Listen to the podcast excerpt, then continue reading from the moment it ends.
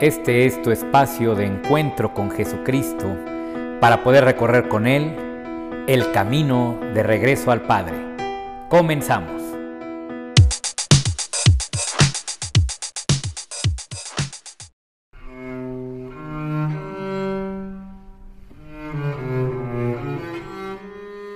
Esta vida es una vida donde nosotros, como animales racionales, pues ya ni vivimos como el animal, ni vivimos como el ángel, nos quedamos en medio.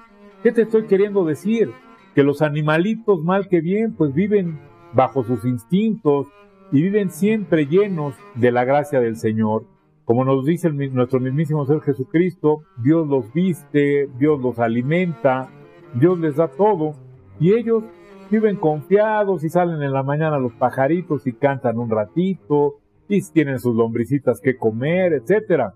De repente ellos se convierten en alimento de otros animales más grandes, pero parece ser que esto no no lo toman en cuenta, no se dan cuenta. Yo creo que los animales no se dan cuenta o no saben o no han no, no están apercibidos de que de que mueren. Y entonces ahí llevan una vida muy tranquila, una vida pues totalmente de gracia, porque aún los instintos son gracia, gracia que les ha dado Dios para poder subsistir. Un animal no tiene que aprender cómo cazar, o si lo aprende, lo aprende de forma lúdica con sus padres y con sus compañeritos, sus hermanos, pero no tiene que ir a una universidad para cazar, no tiene que ir a una universidad para, para poder alimentar a sus hijos. Esto se da de forma natural. Los ángeles, pues los ángeles están en la presencia del Señor y están absortos en esta adoración a Dios. Pero nosotros quedamos en medio de estas dos realidades. Somos animales que nos hemos dado conciencia, que tenemos conciencia de nosotros mismos y que tenemos conciencia de la muerte y de lo trascendente. Tenemos, estamos llamados y nos, y nos urge a adorar a Dios pero como no lo podemos ver, no podemos tener esta adoración entregada. Entonces nos quedamos en medio, querido hermano, querida hermana. Ni somos animales ni somos ángeles. Somos seres, dicen por ahí, fronterizos, fronterizos entre lo divino y lo carnal. Y en este ser fronterizos vivimos realmente toda una temática, toda una problemática, porque aparte vivimos esta realidad desde la libertad. Y esa libertad quiere decir que nos podemos allegar hacia un lado o hacia el otro, que nos podemos ir con melón o con sandía. Con melón sería irnos hacia la tierra, hacia lo terrenal, y con sandía sería irnos precisamente hacia lo divino y hacia el Señor. Dentro de toda esta situación es donde tú y yo, querido hermano, estamos viviendo. Es donde la humanidad ha vivido, quizás por millones de años, desde que empezó a tener un chispazo de conciencia, desde que empezó a ver que el fuego era un poder y al principio lo quiso idolatrar. Dentro de esta dinámica, donde tú y yo, donde los humanos reconocemos a Dios o reconocemos que hay potencias más grandes que la nuestra, empezamos por un lado a descubrir que hay potencias más grandes que nosotros y por otro lado a descubrir un mundo que parece cerrarnos muchas veces las puertas para realizar nuestros sueños un mundo que parece hostil y peligroso. Y ahí es donde se empieza a dar una de las primeras relaciones del humano con Dios, que es la relación que todavía hoy muchos tenemos de querer un Dios que nos proteja, un Dios que nos cuide. Y esto está muy bien, pero desafortunadamente no nos quedamos ahí. Desafortunadamente hemos seguido caminando y hemos ido perfilando o creando un Dios a nuestra medida, un Dios a nuestra imagen y semejanza, Fíjate qué absurdo. Hemos creado un Dios a nuestra imagen y semejanza, lleno e impregnado de todas las imperfecciones humanas. En este crear un Dios de esta forma, pues hemos perdido el verdadero significado de tener un Dios todopoderoso, un Dios que todo lo sabe y que nos ama. Y nos hemos quedado con un Dios que a veces es enojón, que a veces es injusto, porque un Dios que te sabe imperfecto y te exige perfección, pues definitivamente es un Dios que es injusto. Y bendito sea Dios, el verdadero Dios no es así, pero el que hemos concebido los humanos sí, un Dios que es capaz de dar penas eternas por faltas temporales. Tú y yo crecimos con eso, con el miedo de irnos al, infierno eternamente porque cometiste un error, un error que te llevó quizás un día, un segundo. Imagínate qué Dios sería ese. Pero desafortunadamente muchos de nosotros todavía hoy concebimos a este Dios.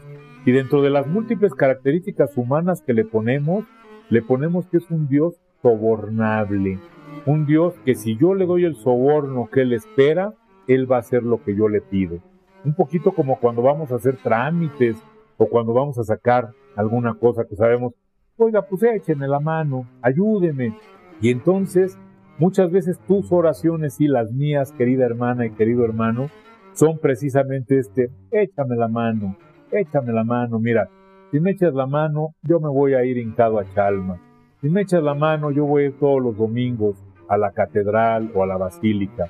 Y entonces creemos que podemos comprar a este Dios porque seguimos empecinados en que nosotros estamos bien y Dios, Dios, lo único que tiene es poder, pero no tiene la sabiduría que nosotros tenemos. ¿Verdad que esto suena absurdo cuando lo ponemos de esta forma? ¿Verdad que es absurdo querer hacer a un Dios que es infinito, eterno y amorosísimo, infinitamente amor, quererlo hacer a nuestra imagen y semejanza? Y más absurdo es descubrir que este Dios maravilloso nos quiere hacer a su imagen y semejanza. Dios quiere que seamos como Él, pero con una condición, que seamos con Él. Y esto nos lo explica muy claramente nuestro Señor Jesucristo cuando nos dice que no se puede separar la vid del sarmiento. La vid es obviamente la fruta y el sarmiento es toda la rama que le alimenta, por donde le llega todo el alimento a esta fruta. Desafortunadamente seguimos nosotros creyendo que podemos ser fruta sin estar colgada del sarmiento y es ahí donde nos empezamos a marchitar cada uno como individuo y como humanidad entera. Pues la humanidad entera está muy marchita. De veras, llama la atención hablar con los jóvenes y los jóvenes ya no tienen esa ilusión, esa esperanza que quizás tú y yo tuvimos cuando éramos jóvenes, cuando éramos adolescentes, hoy están muy decepcionados de las instituciones, incluyendo el gobierno, incluyendo la, misma iglesia. Hoy parece que los jóvenes están decepcionados inclusive de sí mismos y de Dios. sabes por qué? Porque hoy tenemos muchas metas mundanas. Hoy nuestros jóvenes tienen muchas metas mundanas. Y es más, quizás tú y yo también estamos impregnados de metas mundanas. Hoy creemos que el éxito es tener muchas cosas. Hoy creemos que el éxito es llenarnos de dinero o de poder o de apariencia física. Hoy creemos que el éxito es que todas las cosas salgan como nosotros queremos. Y te digo una cosa, cuando nosotros queremos que las cosas sean como nosotros queremos, ahí Dios, Dios no nos sirve. Y es por eso que aparece aquí esto que aparece como una gran maldición de Dios. Cuando le dice a Adán y a Eva, cuando acaban de pecar y se separan de él, les dice, ganarán el pan con el sudor de su frente. ¿Qué quiere decir esto? No como la canción que el trabajo lo hizo Dios como castigo, no. Quiere decir que cuando tú quieres hacer tu voluntad, estás saliéndote de la bendición de Dios. ¿Por qué? Porque Dios ya no parece servirte, ya no parece servirte para alcanzar lo que traes en tu corazón, las pasiones que llenan tu corazón y que no son el amor de Dios ni el amor a ti mismo y al prójimo. Ahí, cuando esto ocurre, pues resulta que lo primero que queremos es chantajear y sobornar a Dios. Y muchos de nosotros lo hacemos teniendo una vida piadosa, teniendo una vida, y piadosa lo pongo entre comillas, teniendo una vida religiosa, y lo pongo entre comillas también. Creemos que porque vamos a misa, porque de repente oímos un programa como este o lo preparamos, ya tenemos derecho a que Dios nos conceda todos nuestros deseos. Qué triste es esto. Es triste porque es la misma tristeza con la que se ve, y vuelvo a sacar mi ejemplo de los alcohólicos y de los adictos, porque es un ejemplo que se ve muy claro. Es el ejemplo de todas estas personas que piden, que desean algo que les hace mal y que hacen todo lo posible por conseguirlo. Inclusive, inclusive, primero que nada por la buena, hacerse los religiosos o los piadosos. Esto pues ocurre muchas veces, pero esto generalmente nos decepciona, porque lo dice muy claramente el Evangelio que Dios jamás habrá de darnos algo malo, aunque se lo pidamos. Por más bueno que nos parezca a nosotros y para Dios no es bueno, no nos los dará. Y ahí es donde caemos en otra grave, en otro grave problema, que como ese Dios que nos revela Jesucristo, que es amor y que nos lleva a la plenitud, no nos gusta porque su sentido de plenitud es diferente al mío, a mí de nada me sirve que el sentido de plenitud de Dios sea que yo viva en paz, en armonía, que me sienta amado y que pueda amar.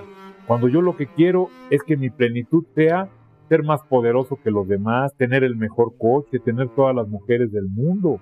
Entonces ahí ese Dios no me sirve, no me funciona.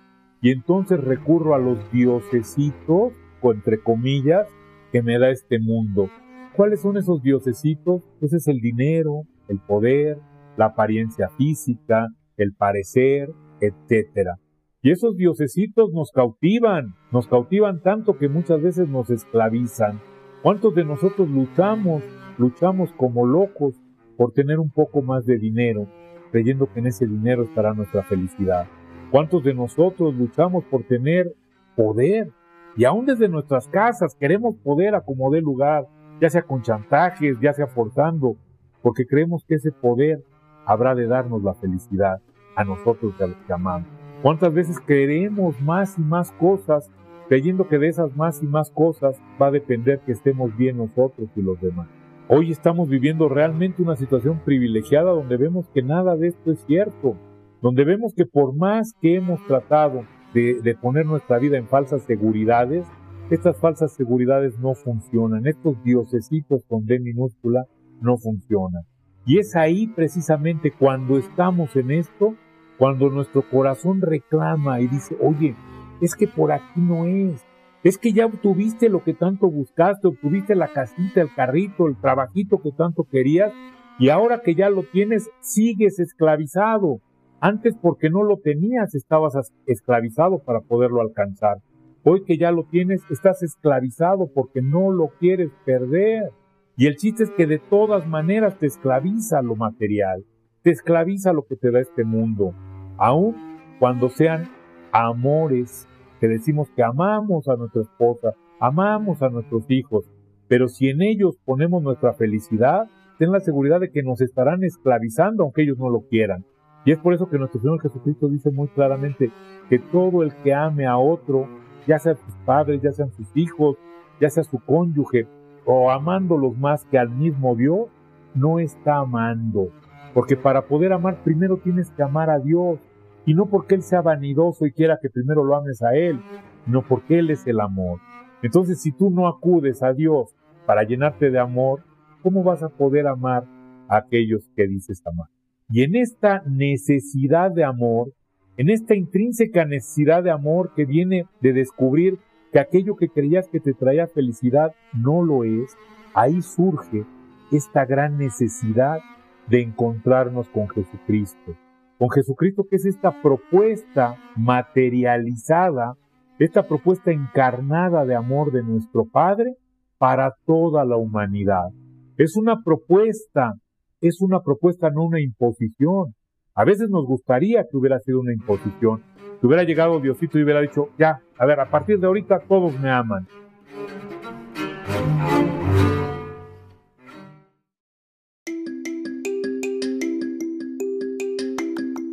Muy buenos días tengan mis queridos amigos. Su servidor Armando Flores les da la más cordial bienvenida a su sección de Regreso a Dios en un taxi. Pues hoy les quiero comentar acerca de lo que me pasó en la semana. Dos personas me abordaron y me preguntaban que cómo podemos seguir a Jesucristo. Y yo les comentaba que de acuerdo al Evangelio según San Juan en su capítulo 12, Jesucristo les dice a sus apóstoles que si el trigo sembrado en la tierra no muere, entonces no producirá el fruto que se espera de él. Entonces, pues yo les decía que de acuerdo a esta parábola que Jesucristo les da a sus apóstoles, nosotros tenemos la inclinación debemos buscar el reino de Dios a través de difundir su palabra. De esta manera estaremos muriendo a nuestros deseos, a nuestros antojos, a nuestro ego. Y eso nos permitirá renacer a Dios nos permitirá buscar tesoros en el cielo, porque ya nos despojaremos de nuestras necesidades mundanas y solo tendremos necesidades en Dios. Entonces, pues esto a mí me agrada porque me permite ver y me permite confiar en el Señor para pedirle que me ayude a buscarlo más a Él, que me ayude a renunciar a todos mis deseos y que me ayude a alcanzar su reina en el cielo. Entonces, conozcamos la palabra de Dios y reflexionemos mucho en este pasaje. Y eso les aseguro que nos va a permitir, por un lado, morir para una sola persona. Es decir, cada vez que yo renuncio a mi ser mundano, dejo de alimentar a una sola persona que soy yo. Pero a cambio de eso, puedo alimentar a muchísimo más gente con el pan que Dios nos da. Entonces aquí queda la invitación hermanos, pues para que ustedes también se acerquen más a Dios, renuncien a los placeres mundanos y vivan para complacer y realizar esta tarea tan inmensa que es impartir la palabra de Dios. Pues hasta aquí mis comentarios, mis queridos hermanos, deseando que tengan un buen fin de semana, acompañados de la bendición del Señor. Hasta la próxima.